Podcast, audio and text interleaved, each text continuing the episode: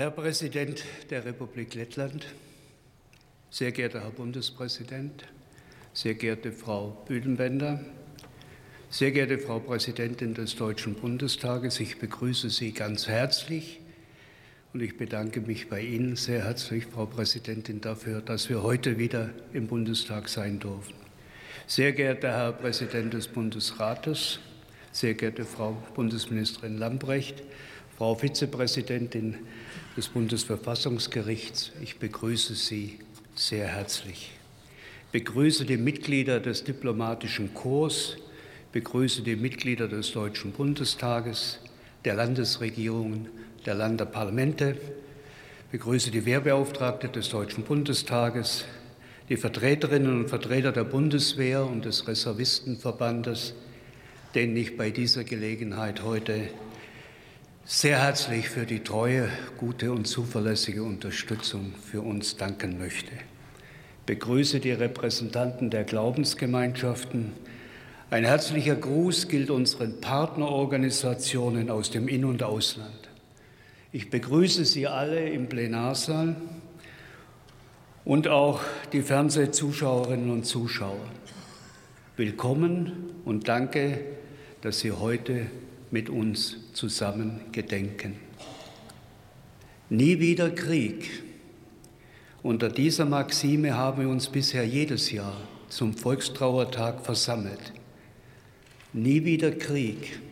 Das war und ist auch jetzt die einzige Konsequenz, die man ziehen kann, wenn man der Opfer von Kriegen und Gewaltherrschaft gedenkt, wie wir das heute tun. Nie wieder Krieg. Wir haben diesen Leitsatz gesagt mit der Überzeugung und mit der Erschütterung über die Millionen Opfer, die die beiden Weltkriege im 20. Jahrhundert gefordert haben. Aber wir dachten gleichzeitig, dass wir eine Selbstverständlichkeit aussprechen. Nie wieder Krieg. Ja, was denn eigentlich sonst? Aber Seit nunmehr neun Monaten gibt es wieder Krieg mitten in Europa. Das Volk der Ukraine, das schon im Zweiten Weltkrieg ungeheuren Terror aushalten musste und einen riesigen Blutzoll entrichten musste, ist wieder Opfer. Diesmal eines von Russland ausgehenden Angriffs. Und wie im Zweiten Weltkrieg geht es den Aggressoren nicht nur um die Verschiebung von Grenzlinien, sondern um die Vernichtung eines Volkes und die Auslöschung eines Staates. Die Bilder, die uns jeden Tag aus dem Kriegsgebiet erreichen, illustrieren die Schrecken und die Leiden der Menschen in der Ukraine und führen uns ein weiteres Mal vor Augen, welches Verbrechen ein Angriffskrieg gegen ein anderes Volk ist. Unser Gedenken an die Opfer der beiden Weltkriege, an die Menschen, die als Soldaten gefallen, als Zivilisten umgekommen oder als Juden und Angehörige anderer Minderheiten im Holocaust ermordet wurden, dieses Gedenken ist aktueller und notwendiger denn je. Es geht darum, die Toten nicht zu vergessen, aber ihren Tod auch als Mahnung, als Warnung an die Lebenden zu verstehen. Nie wieder Krieg. 60 bis 70 Millionen Menschenleben hat alleine der Zweite Weltkrieg gefordert, darunter circa 6 Millionen Soldaten. Diese Soldaten sind ebenfalls Opfer des nationalsozialistischen Größen- und Vernichtungswahns. Als Teil der verbrecherischen Kriegsmaschinerie waren sie aber auch Täter und Mittäter, ganz unabhängig von persönlicher Schuld. Wir lernen aus dem Zweiten Weltkrieg unter anderem, dass jeder Krieg auch auf seine Verursacher zurückschlägt. Ein Ziel der deutschen Aggression in den Jahren 39 bis 45 war auch Lettland, dessen frei gewählter Präsident gleich zu uns spricht. Dafür danke ich Ihnen, Herr Präsident, von ganzem Herzen, ganz persönlich und auch im Namen aller hier Anwesenden. Lettland wurde 1941 von deutschen Truppen besetzt. Damit begann auch die Verfolgung und Ermordung der lettischen Juden. Sie wurden in Ghettos gezwungen, als Zwangsarbeiter versklavt, bevor sie schließlich ermordet wurden. Zynischerweise wollten die Nationalsozialisten so Platz schaffen für die aus Deutschland deportierten Juden, denen dann das gleiche Schicksal widerfuhr. Leider war der Abzug der deutschen Truppen für Lettland nicht das Ende von Terror und Tod, von Deportation und Unterdrückung. Die Sowjetunion verleibte sich das Land brutal ein. Lettland ist eine unabhängige demokratische Republik. Diese Beschreibung ist heute eine Selbstverständlichkeit. Aber das ist der Satz, mit dem das Land sich am 21. August 1991 wieder als unabhängig erklärte. Eine breite Volksbewegung aller drei baltischen Staaten hatte die Unabhängigkeit gegen die Sowjetunion und ihren Machtapparat durchgesetzt. Das zeigt, dass Zwang nicht zwangsläufig ist, sondern Mut und Zivilcourage die Entwicklungen zum Positiven verändern können. Lettland wie seine Nachbarn Litauen und Estland haben damit ein Beispiel gegeben und eine Fackel für Demokratie, Menschenrechte und Selbstbestimmung entzündet, deren Schein bis in die DDR leuchtete und die dortige Demokratiebewegung ermutigte. Es ist kein Zufall, dass die lettische Republik heute in der ersten Reihe derer steht, die die Ukraine und ihre Bürgerinnen und Bürger unterstützen und Russland entschlossen begegnen. Die, Lett, die Letten wissen, wie Krieg und Terror sich anfühlen und wie wichtig die europäische Solidarität ist. Sie wissen auch, dass es in diesem Konflikt nicht nur um die Ukraine, sondern um unser aller Freiheit geht. Das hat die Geschichte auch gelehrt. Wenn ein Aggressor erfolgreich ist, plant er weitere Eroberungen. Aber auch dieser Krieg wird enden. Und dann? Wie kann eine stabile Friedensordnung für Europa aussehen? Wird ein friedliches Miteinander von Ukrainern und Russen wieder möglich sein, wieder möglich werden? Wir Deutschen wissen aus eigener Erfahrung, wie schwierig und wie langwierig ein Prozess der Versöhnung ist.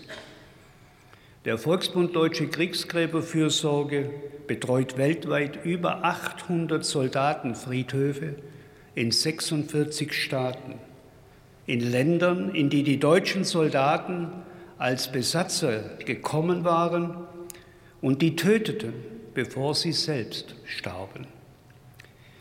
Die Voraussetzung zur Versöhnung mit unseren europäischen Nachbarn war, dass wir uns mit unserer eigenen Verantwortung auseinandergesetzt und uns zu eigener Schuld bekannt haben. Wir konnten niemandem sein Leben zurückgeben, aber wenigstens seine Identität. Und die Angehörigen haben einen Ort der Trauer und alle anderen eine Stätte des Gedenkens. Und dafür sind wir dankbar. Auch heute weinen russische Mütter um ihre gefallenen Söhne. Werden deren Gräber in der Ukraine auch einmal Orte der Begegnung und Stätten der Versöhnung sein? Es wird ein langer, ein sehr langer Weg zu gehen sein. In unser heutiges Gedenken an die Opfer von Krieg und Gewaltherrschaft beziehen wir die Toten und Verletzten des russischen Angriffs mit ein. Auch aus ihren Gräbern erschallt der Ruf, nie wieder Krieg.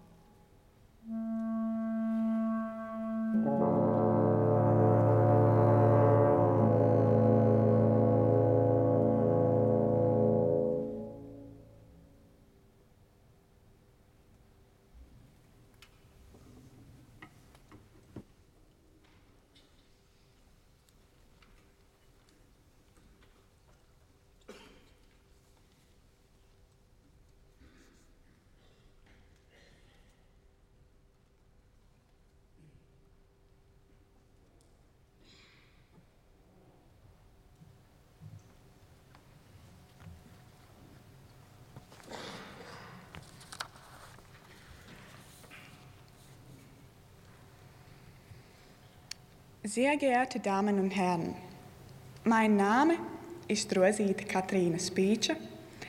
Ich bin gebürtige Riegerin, Lettin und Europäerin.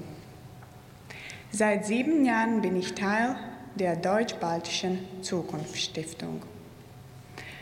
Aufgewachsen bin ich mit einem Großvater, der im Zweiten Weltkrieg in die lettische Legion eingezogen wurde, ein Gulaglager überlebte und nach Lettland zurückkehrte, sowie einem Urgroßvater, der von der Einberufung in die Rote Armee nie zurückkehrte und meine Urgroßmutter mit drei kleinen Kindern zurückließ. Ich denke oft darüber nach, wie es gewesen wäre, wenn wir in Lettland nicht so viel verloren hätten. Allein schon die Zeit hinter dem eisernen Vorhang. Was wäre gewesen, wenn meine Eltern in jungen Jahren die Möglichkeit gehabt hätten, in jedem europäischen Land zu studieren und frei zu reisen? Ich empfinde es als Privileg, in einer internationalen Jugendorganisation arbeiten zu können, frei zu sprechen und über Themen nachzudenken, die uns wichtig sind. Es ist ein Recht, das wir bereits für selbstverständlich halten, aber das leider vielorts nicht alltäglich ist. Deswegen engagiere ich mich bei der Deutsch-Baltischen Zukunftsstiftung. Unser Ziel ist es, junge Menschen aus verschiedenen Ländern zusammenzubringen und sich über historische, politische und kulturelle Themen der Region auszutauschen. Gerade in Form von Seminaren können wir mit Jugendlichen aus dem Baltikum, Deutschland und bis zum russischen Angriff auf die Ukraine auch mit Jugendlichen aus Russland an einem Tisch sitzen. Das ist sicher nicht immer einfach, aber sehr wertvoll. Es ist eine Gelegenheit, miteinander zu sprechen, voneinander zu lernen, sich gegenseitig zu unterstützen. Wir, die Jugendlichen aus ganz unterschiedlichen Ländern, müssen miteinander reden. Durch Begegnung, durch Musik, durch das Verständnis der Geschichte und durch das Prisma der Freiheit.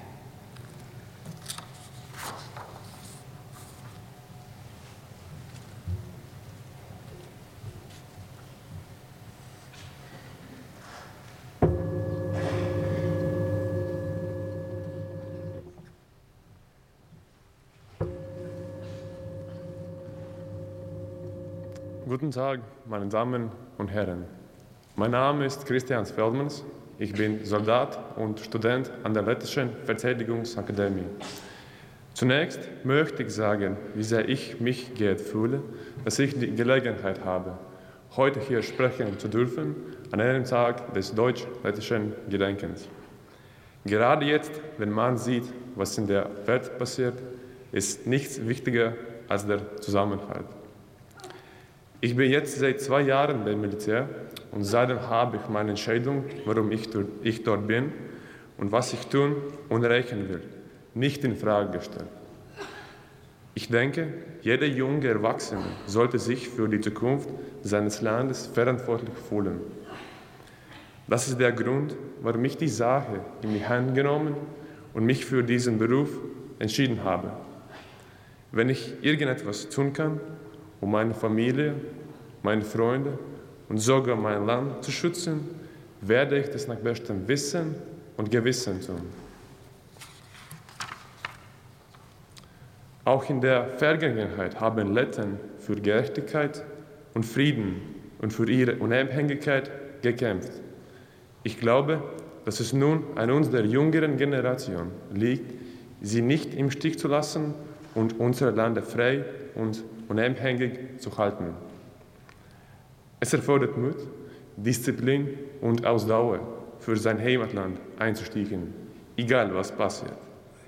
Die Ukrainer haben der Welt mit gutem Beispiel vor Augen geführt, was es heißt, sein Land gegen eine Bedrohung zu verteidigen.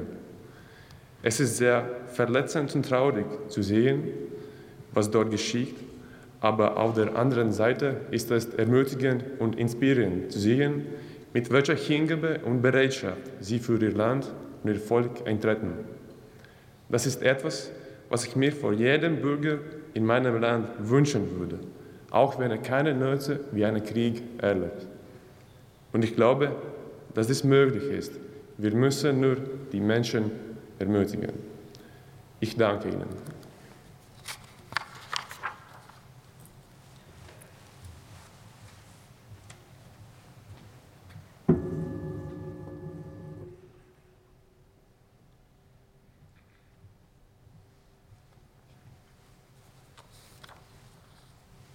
Sehr geehrte Damen und Herren, mein Name ist Jan Schillmüller, ich bin Doktorand an der Technischen Universität in München. 2014, kurz nach meinem Abitur, führte mich mein Weg mit dem Volksbund zum ersten Mal nach Lettland und auch zum ersten Mal in die Wälder von Birkanjaki und Rumbula und an viele andere Orte, die Zeuge der deutschen Besatzungszeit und der größten Verbrechen der Menschheitsgeschichte geworden sind. Aber dort, im Wald von Birkanecki, war es auch, wo wir, deutsche und lettische Jugendliche, gemeinsam jene Denkmäler, die an die Massenerschießungen erinnern, reinigten und überhaupt erst wieder erkennbar machten. Diese Erfahrung hat mich geprägt. Sie hat nicht nur dazu beigetragen, dass ich mich für den Volksbund engagiere, sondern den Entschluss geprägt, nach Lettland zurückzukehren was ich schließlich 2019 als Teil des Leitungsteams einer deutsch-lettischen Jugendbegegnung tun konnte. Die Arbeit des Volksbundes und die Auseinandersetzung mit dem Kriegsgrab und den Konsequenzen von Krieg und Gewalt zieht Jahr für Jahr Jugendliche aus ganz Europa in die Jugendbegegnungen des Volksbundes. Sie kommen aus Deutschland, aus Lettland, aber auch aus Russland und der Ukraine. Wir verbringen unseren Sommer unter dem Motto Gemeinsam für den Frieden. Wir freunden uns an und setzen ein Zeichen für gelebte Völkerverständigung.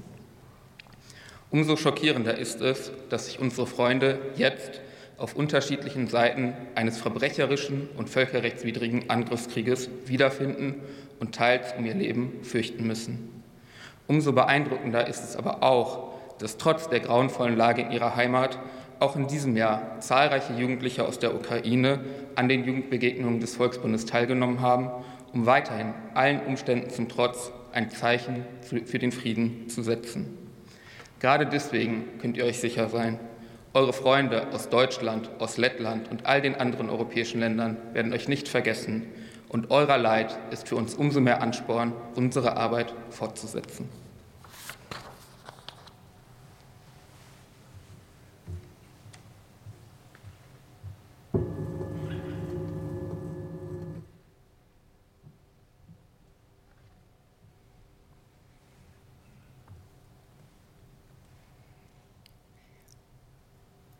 Sehr geehrte Damen und Herren, vor Ausbruch des Zweiten Weltkrieges lebten rund 93.000 Jüdinnen und Juden in Lettland. Nach Ende des Zweiten Weltkriegs waren es noch 14.000. Anfang Juli 1941 begann die Ermordung lettischer Jüdinnen und Juden durch die deutschen Besatzer. Und Riga wurde zum Zielort von zahllosen Deportationen aus Deutschland. Auch aus Hamburg wurden mehr als 8000 Jüdinnen und Juden, Sintize und Sinti, Romnia und Roma nach Riga deportiert. Heute ist der ehemalige Bahnhof, von dem die Züge Hamburg verließen, ein Gedenkort. Im Sommer bin ich an die Orte gereist, zu denen diese Menschen verschleppt und an denen sie ermordet wurden. Als Vertreterin Hamburgs nahm ich an der Gedenk- und Erinnerungsreise des Deutschen Riga-Komitees teil einem Städtebund zur Aufrechterhaltung der Erinnerung an die Verbrechen der deutschen Besatzer in Lettland. Ich werde die Eindrücke aus diesen Stunden im Wald von Bikerniecki, in dem die Massenerschießungen stattfanden, nie vergessen. Erinnerungstafeln markieren dort die Namen der Städte aus denen die Menschen nach Lettland verschleppt wurden, darunter auch Hamburg. Magas Westermanis hat den Holocaust überlebt. In Riga konnten wir mit ihm sprechen. Er hat mich durch seine Kraft, mit der er seitdem für das Erinnern an das jüdische Leben in Riga und an den Holocaust eintritt, zutiefst beeindruckt. Es ist unsere Verpflichtung, den Opfern der Shoah zu gedenken. Indem wir die Erinnerung wachhalten, erneuern wir unsere Verantwortung dafür, dass so etwas nie wieder geschieht. Aber es braucht mehr als das Erinnern. Als ich im Sommer im Wald von Bikenjeki stand, waren die Berichte von den Gräueltaten in der Ukraine bei mir. Und ich habe mit mir gerungen. Konnte es sein, dass mir das Bekenntnis zu einem Nie wieder, das ich glaubte zutiefst verinnerlicht zu haben, erst mit der Rückkehr des Krieges nach Europa wirklich gewahr wurde, mit allen Konsequenzen für mein persönliches Handeln. Dieser Gedanke hat mich beschämt und sehr nachdenklich gemacht. Ich habe das Glück, zu einer Generation in einem Land zu gehören, die bisher in Frieden leben durfte. Und ich habe vielleicht manchmal aus den Augen verloren, was es wirklich bedeutet, sich nicht nur zu einem Nie wieder zu bekennen, sondern auch konsequent und immer wieder aktiv danach zu handeln. Das ist jetzt anders.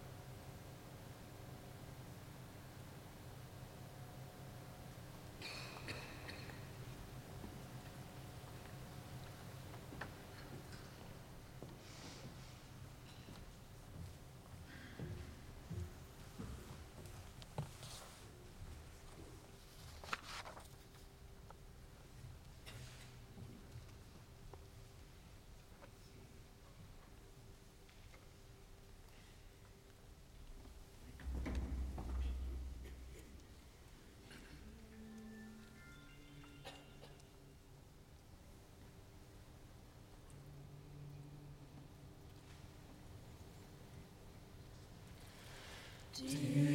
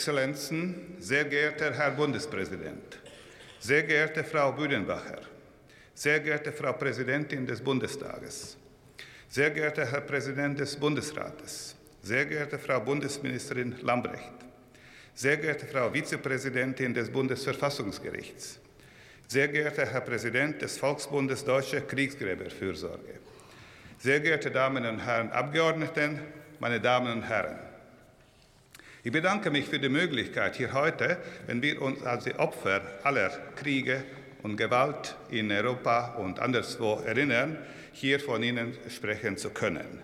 Und in, äh, in äh, Fortsetzung der Gedanken von Herrn äh, Präsidenten Schneiderhahn, für die ich mich herzlich bedanke, möchte ich Ihnen einige, mit Ihnen einige Gedanken über die Bedeutung der Aufarbeitung der Geschichte für die Gegenwart und für die Zukunft zu teilen.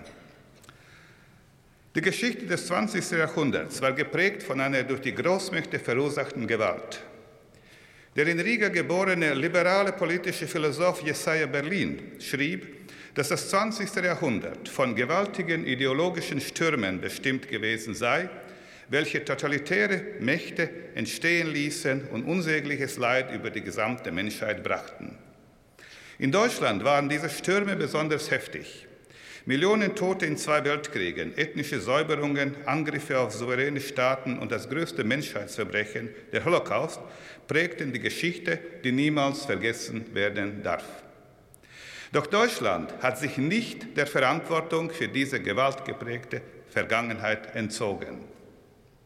Voraussetzung dafür war aber eine umfassende politische und moralische Reflexion über die jüngste, über die jüngste Geschichte, die Vergangenheitsbewältigung. Die Arbeit an der Vergangenheit wurde bestimmt von einer tiefen Reue für die Verbrechen der Nationalsozialisten.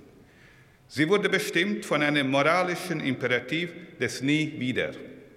Sie wurde bestimmt von einem generationsübergreifenden Verantwortungsgefühl.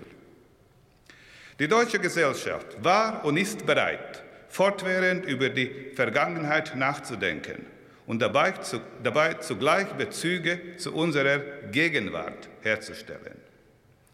Die dabei gestellten tiefen, tieferen politischen und moralischen Fragen, weshalb sich die Menschen in den Bann einer extremen Ideologie so leicht ziehen lassen, weshalb elementare Rationalität und Gerechtigkeit auch in einer Demokratie verlieren kann, weshalb demokratische Institutionen auch versagen können, sind heute wichtiger denn je. Ohne diese Vergangenheitsbewältigung wäre es der Bundesrepublik Deutschland unmöglich gewesen, nach dem Zweiten Weltkrieg ein demokratisches Land aufzubauen. Ohne diese Vergangenheitsbewältigung hätte Deutschland nie die Achtung der europäischen Nachbarnationen, die Achtung der internationalen Völkergemeinschaft wiedererlangt. Ohne diese Vergangenheitsbewältigung gäbe es keine Europäische Union, wie wir sie heute kennen. Das deutsche Beispiel zeigt, dass ein Volk durch aufrichtige politische und moralische Aufarbeitung einer verbrecherischen Vergangenheit und darin begründete Wiedergutmachungspolitik befähigt werden kann, festes Mitglied einer grenzübergreifenden Rechts- und Wertegemeinschaft zu werden. Deshalb ist die deutsche Vergangenheitsbewältigung heute zu einem globalen Vorbild geworden. An ihr kann man die demokratische Geschichtspolitik anderer Staaten messen, deren Geschichte ebenfalls durch Verbrechen und Aggression gezeichnet ist. Dagegen ist Russland ein krasses Gegenbeispiel zur deutschen Vergangenheitsbewältigung. Die Opfer des stalinistischen Regimes im eigenen Land zählen in vielen Millionen. 1939 im Zuge des Hitler-Stalin-Paktes hat Russland in Gestalt der damaligen Sowjetunion zusammen mit Nazi-Deutschland den Zweiten Weltkrieg mit dem Angriff auf andere Staaten losgetreten. Auch mein Land, Lettland, wurde vom, von Sowjetrussland besetzt. Zeitweilig wurde die sowjetische Besatzung durch die deutsche Besatzung ersetzt, woran auch, auch äh, Präsident Schneiderhahn äh, erinnert hat. Beide Besatzungsmächte haben die Menschen in Lettland gemordet, verfolgt, deportiert, in die Flucht getrieben. Lettland hat in den beiden Weltkriegen jeweils ein Drittel seiner Bevölkerung verloren. Doch weshalb sind die Deutschen trotz dieser historischen Erfahrung heute unsere Freunde, unsere festen Partner, die besten Partner? Weshalb können wir zusammen mit ihnen und die vielen anderen Nationen eine gemeinsame europäische Zukunft bauen, während Russland Angst und Schrecken verbreitet? Weil die deutsche Gesellschaft durch die schonungslose, schonungslose Aufarbeitung ihrer Vergangenheit sich ein festes Fundament an demokratischen Werten aufgebaut hat. Die russische Gesellschaft hat das nie ernsthaft angefangen, nie angestrebt und nie getan. In einem autokratischen Land ist eine ehrliche Aufarbeitung der Vergangenheit nicht möglich. Denn die Wahrheit würde die, würde die Fundamente der autokratischen Macht erschüttern. Eben dieses Unvermögen zur Vergangenheitsbewältigung hat der Wiedergeburt der kruden Ideologie des russischen Imperialismus den Weg bereitet. Russland hat bereits 2008 Georgien und 2014 Ukraine angegriffen. Am 24. Februar dieses Jahres startete Russland zum Totalangriff auf die gesamte Ukraine. Der amerikanische Historiker Timothy Snyder hat treffend darauf hingewiesen, dass Russland bei der Rechtfertigung des Vernichtungskrieges gegen die Ukraine auf die Thesen der Nationalsozialisten zurückgreift. Ukraine habe keine Geschichte, keine Nationalität, keine Sprache, keine Elite, kurzum keine Existenzberechtigung. Aber der eigentliche, viel größere Feind dieser gewalttätigen Ideologie, was auch von russischer Seite nicht verheimlicht wird, ist die Demokratie. Demokratie als politisches System, Demokratie als Lebensweise und der Westen als Verkörperung dieser Demokratie. Meine Damen und Herren, das moderne Völkerrecht, welches nach dem Zweiten Weltkrieg entstand, ächtet den Angriffskrieg und die Verbrechen gegen die Menschlichkeit. Den Schlusspunkt der NS-Ideologie setzte das Nürnberger Tribunal. Es stellte endgültig und unwiderruflich fest, dass, äh, diese, äh, dass der Angriffskrieg ein Verbrechen ist gegen die Menschlichkeit und gegen das Recht. Die Nürnberger Prozesse sind ein Meilenstein des Völkerrechts und der Menschenrechte. Deshalb dürfen wir heute ein Backsliding ein Zurückfallen des damals erreichten und seitdem ständig gefestigten Standards des Völkerrechts nicht zulassen. Ohne eine auf das Völkerrecht basierende Friedensordnung würde die Welt wieder in eine kriegerische Anarchie verfallen. Der Internationale Gerichtshof und der Internationale Strafgerichtshof, beide in Den Haag, haben bereits begonnen, spezifische Aspekte der russischen Verbrechen gegen die Ukraine zu untersuchen.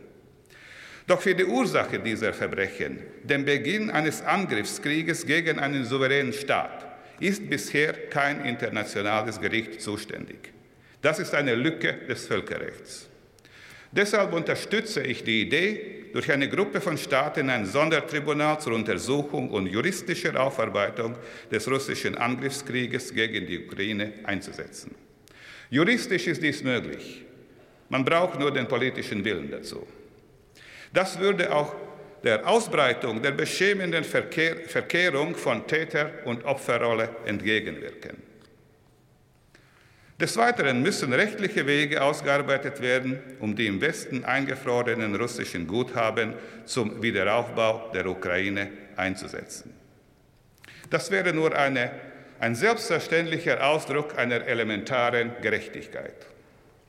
Meine Damen und Herren, die Geschichte zeigt, dass die politische und die institutionelle Schwäche der Demokratie zu katastrophalen Folgen, zu Krieg und Gewalt führen kann. Die von Deutschland, Lettland und 25 anderen Nationen getragene Europäische Union ist heute nicht nur eine wirtschaftliche Union, sondern darüber hinaus eine politische und eine Werteunion. Und die wichtigste von den dreien, meine Damen und Herren, ist die Werteunion.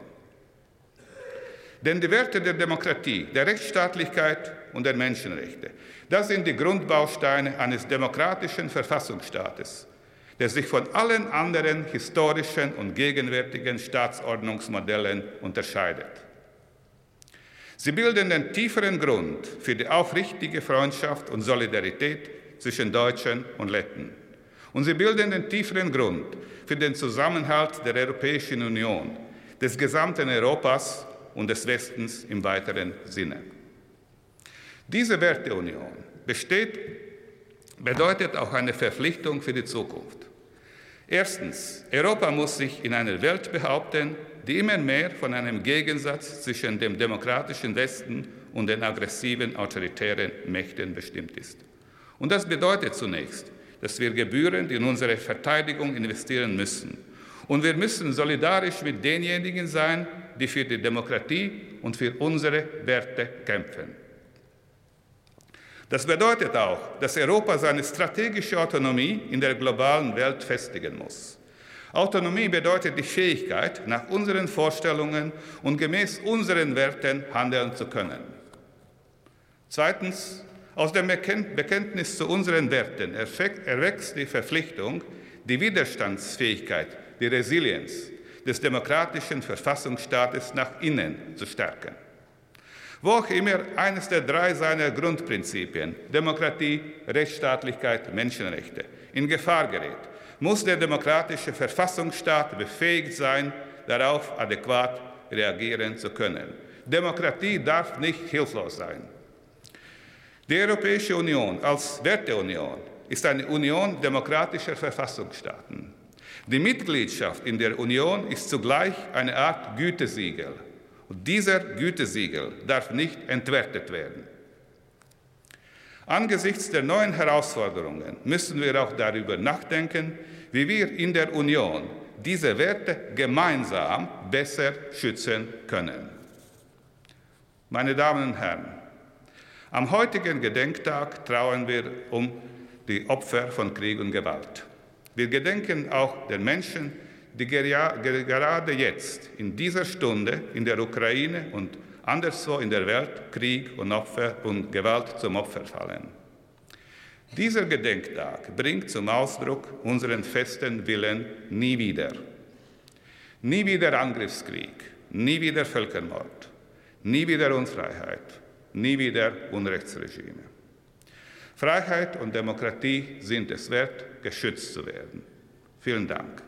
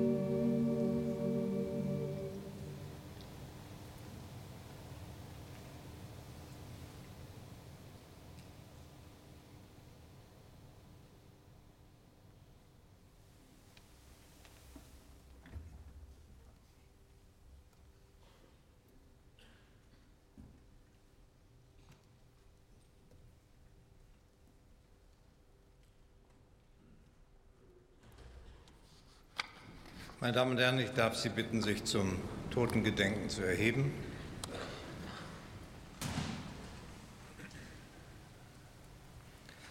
Wir denken heute an die Opfer von Gewalt und Krieg, an Kinder, Frauen und Männer aller Völker. Wir gedenken der Soldaten, die in den Weltkriegen starben, der Menschen, die durch Kriegshandlungen oder danach in Gefangenschaft als Vertriebene und Flüchtlinge ihr Leben verloren. Wir gedenken derer, die verfolgt und getötet wurden, weil sie einem anderen Volk angehörten, einer anderen Rasse zugerechnet wurden, Teil einer Minderheit waren oder deren Leben wegen einer Krankheit oder Behinderung als lebensunwert bezeichnet wurde. Wir gedenken derer, die ums Leben kamen, weil sie Widerstand gegen Gewaltherrschaft geleistet haben und derer, die den Tod fanden, weil sie an ihrer Überzeugung oder ihrem Glauben festhielten. Wir trauern um die Opfer der Kriege und Bürgerkriege unserer Tage, um die Opfer von Terrorismus und politischer Verfolgung, um die Bundeswehrsoldaten und andere Einsatzkräfte, die im Auslandseinsatz ihr Leben verloren. Wir gedenken heute auch derer, die bei uns durch Hass und Gewalt Opfer geworden sind, wir gedenken der Opfer von Terrorismus und Extremismus, Antisemitismus und Rassismus in unserem Land. Wir trauern mit allen, die Leid tragen um die Toten und wir teilen ihren Schmerz.